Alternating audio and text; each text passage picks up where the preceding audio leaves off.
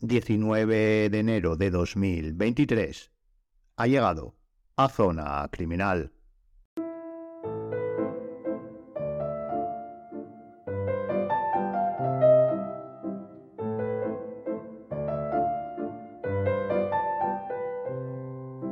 No son pocas las películas que nos muestran asesinatos rituales, normalmente de corte satanista, al menos en los países de cultura monoteísta que pueden horrorizar al espectador.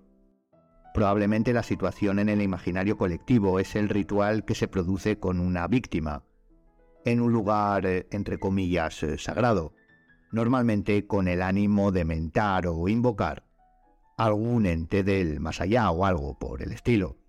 De hecho, así comienza, por ejemplo, la película de 2009 sobre el detective Sherlock Holmes, esto es lo que suele venir a la mente cuando se habla de crímenes rituales. Un grupo de individuos con oscuras creencias y tenebrosas intenciones que para conseguir su objetivo, que trasciende este mundo, deben cometer un crimen atroz con unas características y en un contexto muy determinado. Lo que vamos o queremos plantear hoy aquí es si realmente existen los crímenes rituales y si efectivamente son como podemos plantearnos en un principio. Ya les adelanto que la respuesta no es la misma para ambas preguntas y que además, para los que no estén familiarizados profesional o técnicamente con el concepto, esta probablemente les sorprenderá. Hay asesinatos rituales, y si los hay, son satánicos, ritos de brujería, crímenes ritualistas paganos, nórdicos, ¿de qué índole? ¿Cuáles son los eh, más atroces? ¿Hay un perfil victimológico, un perfil de victimario? ¿Son siempre grupales? ¿Han conseguido alguna vez su objetivo? ¿Pueden ser seriales? Estas preguntas sobrevuelan, junto con otras, el programa. Hoy veremos y profundizaremos sobre los crímenes rituales. Si le gustan estas cosas, puede encender una vela para entrar en contexto. Aunque a comienzos de 2023 mejor la luz LED. Rituales y criminología. Bienvenido a Zona Criminal.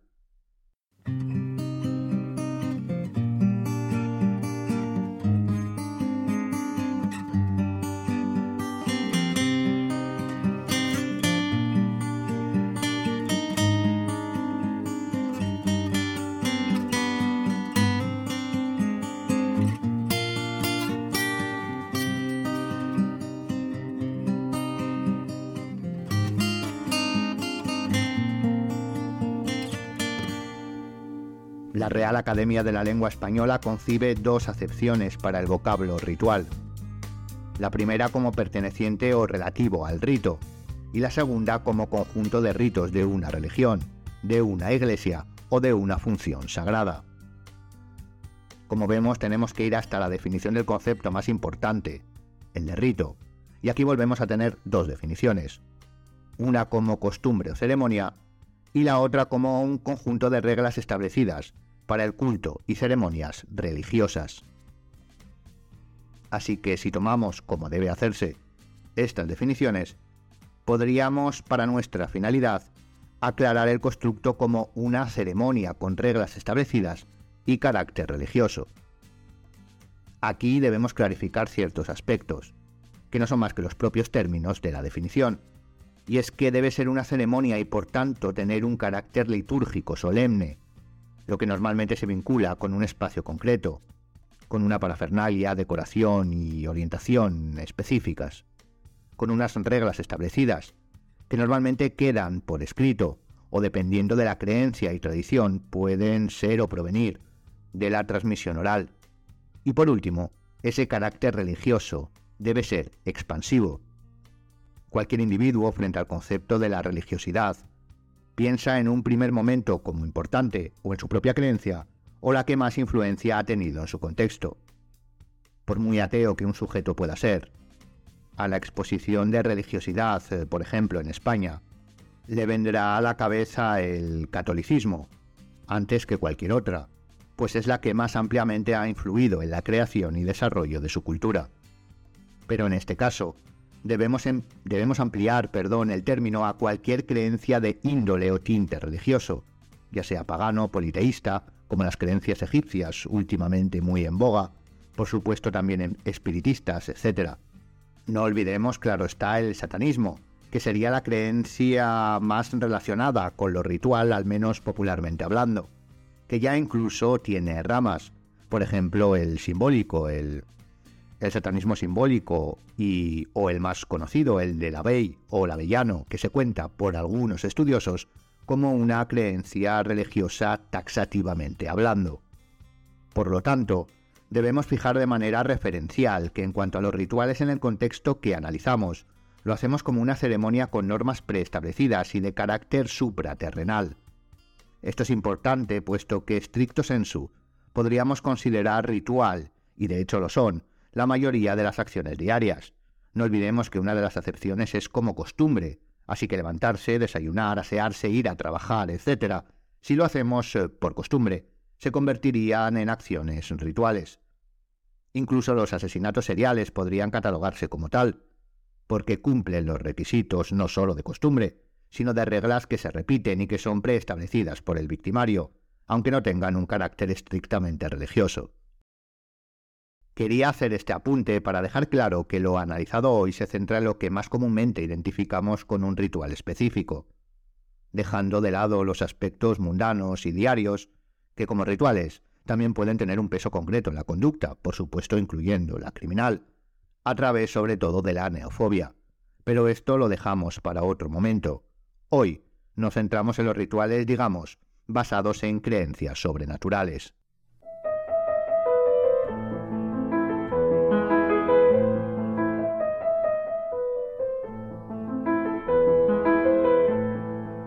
Bien, una vez definido el término, vayamos ya al meollo de la cuestión, a responder y analizar si existen realmente los crímenes rituales de orden religioso en el amplio sentido del término.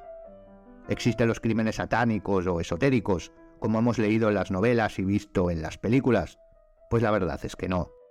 No existen los asesinatos de índole ritual en la edad contemporánea, con el fin de invocar seres de otras dimensiones, no existen los conocidos como crímenes, rituales satánicos, etc.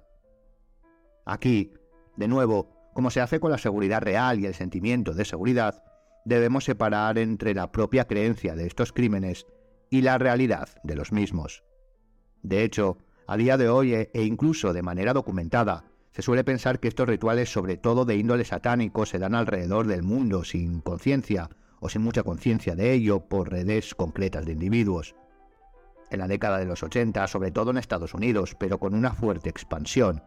Se documentó, de ahí que hayamos catalogado como, como archivos documentados, un caso a nivel nacional y, como decimos, incluso transfronterizo, de pánico social con este tema, creyendo que los crímenes rituales satánicos se producían por todo el país. Pero la verdad es que no. No existen crímenes documentados de índole ritual de estas características. Digamos de manera general, de corte extrasensorial, satánico, espiritista, etc. Y además, vamos a explicar por qué. Todos sabemos, quien más quien menos, que en la antigüedad se practicaban ritos, la gran mayoría con sacrificios animales y algunos con humanos. La historia de las religiones y o de las creencias daban o dan buena cuenta de ello. Desde el sacrificio de corderos de, de algunas religiones hasta el humano de otras todos ellos con el fin de obtener algo a cambio, desde el perdón de Dios hasta la abundancia en las cosechas. Todo aquello que se deseaba se solicitaba, dependiendo de su importancia y dificultad, con un ritual y un sacrificio. Si nos damos cuenta, las acciones ritualistas se llevaban a cabo cuando el conocimiento de la realidad era menor. A mayor desconocimiento del origen de los hechos importantes y con influencia en nuestras vidas, más ritos para su consecución, puesto que en aquella lógica era una manera de conseguirlo. Hoy en día sabemos que no debemos sacrificar nada o llevar a cabo un ritual concreto para que llueva o para que nuestros hijos crezcan sanos. De ahí que a mayor conocimiento, menores rituales, culturalmente hablando. Pero sabemos que en la antigüedad, estos, estos rituales con sacrificios, sí se daban. Y lo sabemos precisamente porque esas normas establecidas que requiere cualquier ritual han llegado hasta nuestros días, normalmente escritas o representadas ideográficamente. Pero como decimos, desde hace tiempo, los ritos y rituales se llevan a cabo de manera específica en las creencias religiosas, y sería lógico pensar que pudieran darse en creencias criminales o con sacrificios, pero estos últimos son tan menores en estas creencias y vinculados de manera total a ciertos animales y épocas que no es tan congruente el concluirlo. Pero sobre todo, podemos afirmar que estos no se dan por una cuestión de coherencia antropológica. Estoy seguro que alguno de los oyentes al exponer la no existencia de los crímenes rituales de corte satánico, por englobarlos con un adjetivo, se han acordado de Charles Manson y su supuesta secta de carácter luciferino, o incluso aquí en España es bastante conocido también el crimen de las espiritistas de Telda en los años 30, eh, considerado el primer eh, crimen esotérico del país. Pero debemos especificar una cuestión que es sin duda central, y es que no concluimos que se cometan crímenes eh, o que no se cometan crímenes con el pretexto o bajo premisas esotéricas, sino que no son rituales eh, tales, satánicos, esotéricos, espiritistas. Y esto, como decimos, es una cuestión de conocimiento y coherencia. Efectivamente, en una inspección técnico-ocular de un supuesto asesinato, los investigadores pueden ver un cadáver o pueden hallar un cadáver junto a un pentagrama invertido, por ejemplo, y una vela negra. Pero eso no es un ritual satánico. De hecho, no es diferente a lo que podríamos considerar la firma de cualquier asesino serial, si es que lo repite, lo cual puede darse, como en el caso de la familia Manson, o no, o no darse, como en el caso de Telde, por mencionar los, los ya referenciados. Es decir, en el caso de poder encontrar objetos de índole religioso o pseudo religioso, esotérico, espiritista, llámalo, llámelo como quiera, vinculados con un crimen no suelen ser más que o bien distracciones o bien elementos traídos con un fin más psicológico y conductual o de tranquilidad eh, cognitiva que basado en creencias. Normalmente cuando la criminología se observa que efectivamente los rituales de sangre con carácter esotérico no se dan actualmente como modus operandi de asesinatos, se suele vincular cuando estos elementos aparecen con sujetos con problemas psicopatológicos y enfermedades mentales, con presencia sobre todo de alucinaciones o delirios, pero no tiene por qué ser así. En primer lugar, como hemos visto, puede ser una acción encuadrada dentro de la conciencia forense con el fin de despistar a los investigadores, o que realmente tenga una creencia satánica o esotérica y que se haga acompañar de algunos objetos, pero que no será producto de un ritual. De hecho, la presencia de alteraciones psicológicas y enfermedades mentales suelen darse más cuando el pretexto de los supuestos rituales asesinos se da en grupo, como en el caso de Manson. Un tipo con ciertas características influye de manera determinista en un grupo más o menos amplio, normalmente reducido, de individuos con también ciertas características, y dándoles un contexto, les induce a realizar las acciones que desea centrándonos en la explicación, porque estamos dando vueltas a ciertos aspectos que explicamos alrededor de lo que puede suponer, pero no estamos argumentando esa falta de, de catalogación de los crímenes como rituales, y centrando ya el argumento, como advertíamos, es una cuestión de conocimiento y coherencia. El 15 de febrero del año 2022 publicamos en el podcast un crimitorial dedicado a un artículo sobre antropología criminal del doctor alcalde titulado La antropología criminal de la antropología social, un nuevo enfoque para su revitalización, del año 2017. Bien, esto lo exponemos para que vea la importancia del conocimiento de la criminología en todos sus aspectos. En ese artículo, el autor reivindicaba una antropología criminal que fuera más allá del concepto forense, al que siempre se ha vinculado esta especialidad de la antropología, para extraer su conocimiento de la concreción social y cultural y la aplique en la criminología.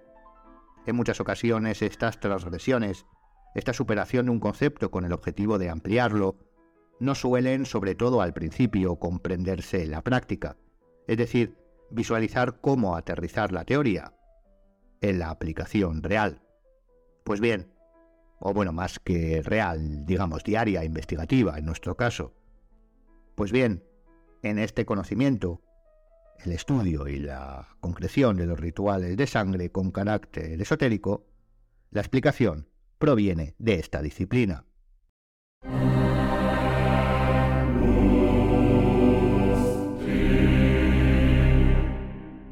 Hemos hecho hincapié de manera concreta la definición porque siempre tiene su importancia, pero más con estos temas. Como decimos, un ritual debe conllevar una liturgia preestablecida, conocida, con un objetivo claro. Por ejemplo, en el caso que hemos citado, en el cual pudiese encontrarse un cadáver junto a parafernalia esotérica, solo tendríamos que acudir a la antropología, disciplina que más conocimiento técnico tiene sobre rituales culturales, para que nos diera su valoración.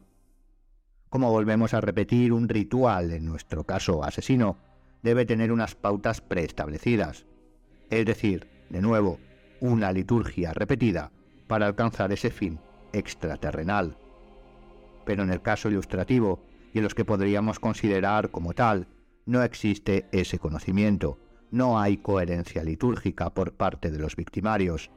Normalmente, los símbolos que podemos encontrar no guardan relación, son incoherentes, son simples signos con carácter decorativo que se conocen o bien popularmente, o bien por algo en específico, una novela o una serie, y que se introducen en la escena, sin ton ni son. No hay una liturgia, aunque exista incluso escrita, que se desarrolle tal cual. Normalmente lo que se entiende por crimen ritual es sencillamente un delito, un asesinato, por ejemplo, que se intenta hacer pasar sin ninguna coherencia antropológica por un ritual, pero en realidad es simplemente un modus operandi, como mucho, uno más. A pesar de que existe una tradición satánica e incluso de invocación a lo largo de la historia en diferentes religiones, Individuos como Manson la desconocían casi totalmente. No tenían ningún tipo de sabiduría sobre el tema del más allá, más allá, valga la redundancia, de lo que habían visto, escuchado y las menos de las veces leído. Los crímenes esotéricos para sacar al demonio que llevas dentro, como podría ser el de Telde, se basan en creencias personales, no en rituales antiguos establecidos, que es lo que se intenta hacer creer. En ambos casos, la psicopatología fue predominante en su actuar, pero cuando ésta no se da, la presencia suele ser más por motivos de conciencia forense que de verdaderas eh, creencias. La incoherencia en el propio ritual y el desconocimiento de la propia creencia de los victimarios es la realidad dominante en eso que se llaman rituales asesinos. Ahora bien, desde el principio hemos enfocado y de hecho lo hemos delimitado el concepto de asesinatos rituales con aspectos muy concretos del esoterismo, satanismo y creencias afines. Básicamente, el desmentir la existencia en crímenes de esta tipología llevados a cabo por grupos de individuos, normalmente en secreto, que cometen estos actos para invocar ciertos espíritus, deidades o lo que surja. Cuando de ellos hablamos, de nuevo se nos viene a la cabeza un grupo de individuos con túnicas o atuendos estrafalarios en un lugar normalmente de grandes dimensiones y lúgubre como un castillo, procediendo a un sacrificio en honor de algo superior. De hecho, normalmente lo vinculamos de nuevo en el imaginario colectivo con un estatus o clase social alta, muy alta. Y tras esto, lo que sí quisiera comentar es que efectivamente los crímenes eh, de rituales satánicos no se dan. Pero al menos sobre el papel, hasta hace bien poco, sí existían en el mundo actual los sacrificios humanos. Como hemos dicho antes, Culturalmente los rituales con fines solicitantes de acontecimientos socialmente relevantes estaban vinculados al conocimiento de la realidad en, la antigüedad y hoy los sacrificios que volvemos a repetir sobre el papel, es decir, legalmente están obviamente prohibidos, lo están o están ligados con la incultura y la ignorancia. Una de estas últimas y desgraciadas acciones es la matanza de albinos en algunos países africanos como Tanzania. Estos desde niños eran perseguidos y sacrificados por tener la creencia de que sus órganos, incluso su pelo, tenían poderes curativos. No se llevaba a cabo un ritual con ellos, sino una persecución y asesinato directo para hacer uso de sus partes en remedios supuestamente mágicos. Claro está, a día de hoy, como decimos legalmente, los sacrificios y persecuciones humanas están totalmente prohibidas, pero en localizaciones muy específicas y bañadas por el desconocimiento, donde esta precisa práctica de caza a los albinos se llevaba a cabo de manera permisiva hasta hace relativamente poco tiempo, no decimos que se dé, pero sí que los albinos viven con miedo e intentan esconderse.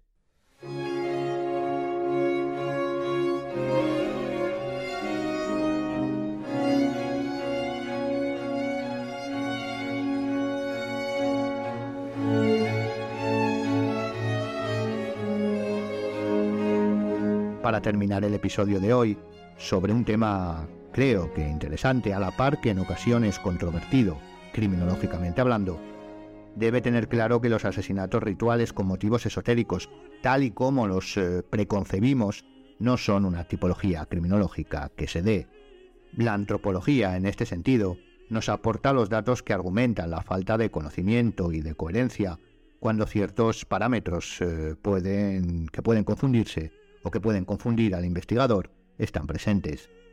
Detrás de lo que podemos considerar un crimen ritual en la actualidad, suele haber, tras el análisis antropológico y la confirmación de la incoherencia, o bien una conciencia forense o bien una psicopatología, pero no un grupo organizado con creencias extraterrenales y esotéricas.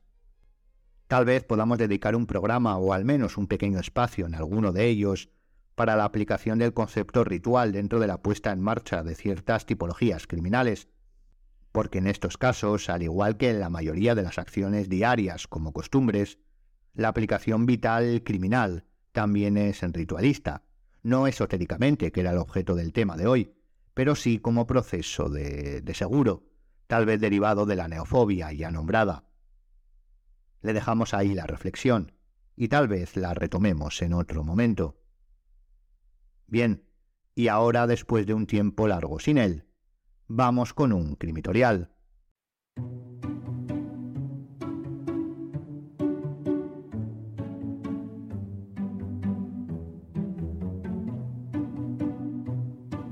Crimitorial, el espacio dedicado a las recomendaciones y reflexiones criminológicas y forenses de zona criminal.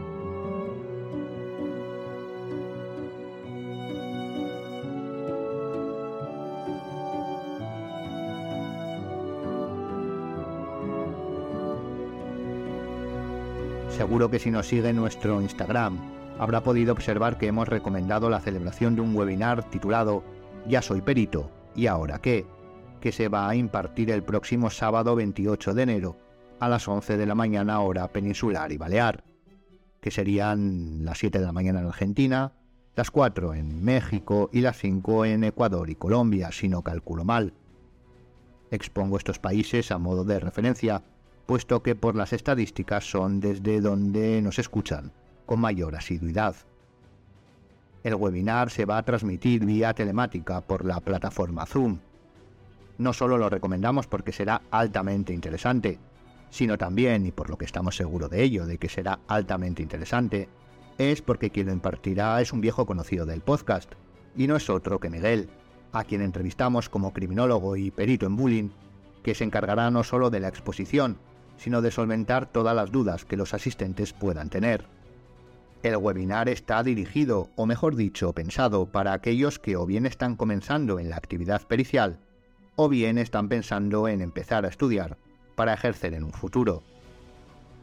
No está orientado a una especialidad forense concreta, sino a resolver las dudas generales que suelen surgir y no son resueltas, y por supuesto todas las específicas que deseen los participantes plantear.